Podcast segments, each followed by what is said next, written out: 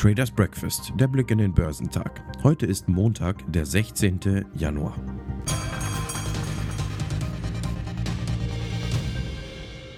Die US-Anleger zeigten beim Beginn der Berichtssaison, angeführt von den Zahlen der großen Banken, eine reservierte Reaktion. Im Gegensatz zu Deutschland herrscht an der Wall Street aktuell eine vorsichtige Skepsis. Die Märkte im asiatisch-pazifischen Raum legten überwiegend zu, da die Erwartung einer abgekühlten Inflation in den USA die Stimmung der Anleger in der Region aufhalte. Auf dem chinesischen Festland stieg der Shenzhen Component um 2,25% und führte damit die Gewinne in der gesamten Region an. Der Shanghai Composite stieg um 1,44%, da die Hauspreise in China im Dezember weiter fielen. Der Hang Seng Index in Hongkong stieg um 0,74%. In Australien stieg der S&P ASX 200 um 0,9%, während der japanische Nikkei um 1% fiel und der Topix 0,61% verlor. Der südkoreanische Kospi legte um 0,2% zu und der Kosdaq gewann 0,62%. Die Aktien in den USA stiegen am Freitag, als die Anleger die Bankgewinne verdauten und darauf setzten, dass die Inflation im Jahr 2023 zurückgehen würde. Alle wichtigen Indizes kämpften sich in den grünen Bereich, nachdem sie den Tag tief im roten Bereich begonnen hatten. Der Dow Jones stieg um 112 Punkte oder 0,33% auf 34.302. Der S&P 500 stieg um 0,4% auf 3.999 Punkte und der Nasdaq Composite legte um 0,71% auf 11.079 Punkte zu. Der S&P und der Nasdaq verzeichneten jeweils ihre zweite positive Woche in Folge und die beste Wochenperformance seit November. Der technologielastige Nasdaq war mit einem Anstieg von 4,82% der Outperformer der Woche.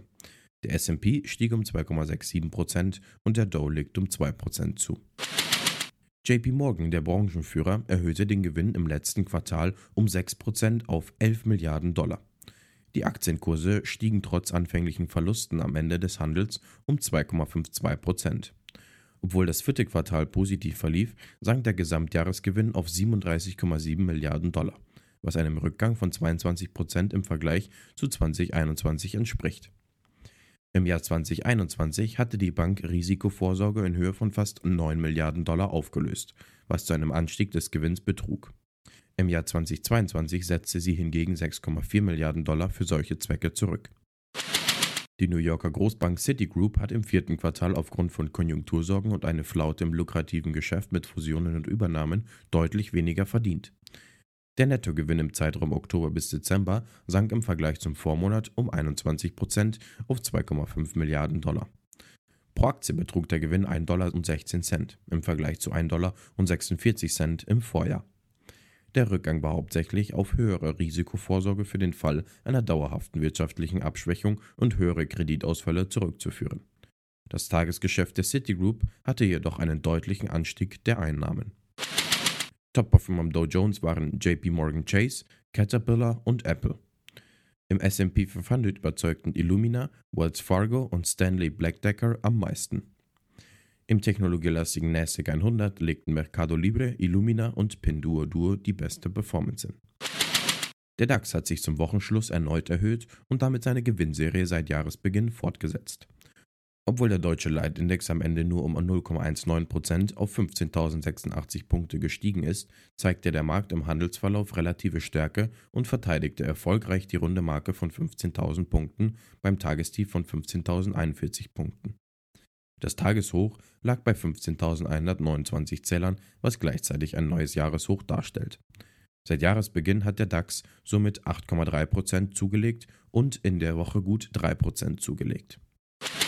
Covestro, ein Kunststoffkonzern, hat 2022 überraschend einen Verlust von 300 Millionen Euro aufgrund hoher Abschreibungen verzeichnet. Das Unternehmen teilte dies am Abend nach dem Handelsschluss in Leverkusen mit. Analysten, die von dem Dienstleister Vara befragt wurden, hatten im Durchschnitt mit einem Gewinn von 420 Millionen Euro gerechnet. Der Verlust resultierte aus Abschreibungen auf Anlagevermögen in Höhe von 470 Millionen Euro und Wertberichtigungen von Steuerforderungen von 250 Millionen Euro. Auch das Tagesgeschäft von Covestro erwies sich als schlechter als erwartet, mit einem Umsatz von knapp 18 Milliarden Euro. Unter der durchschnittlichen Analyseschätzung.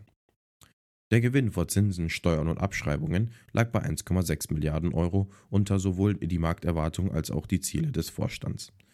Der Geschäftsbericht wird am 2. März veröffentlicht.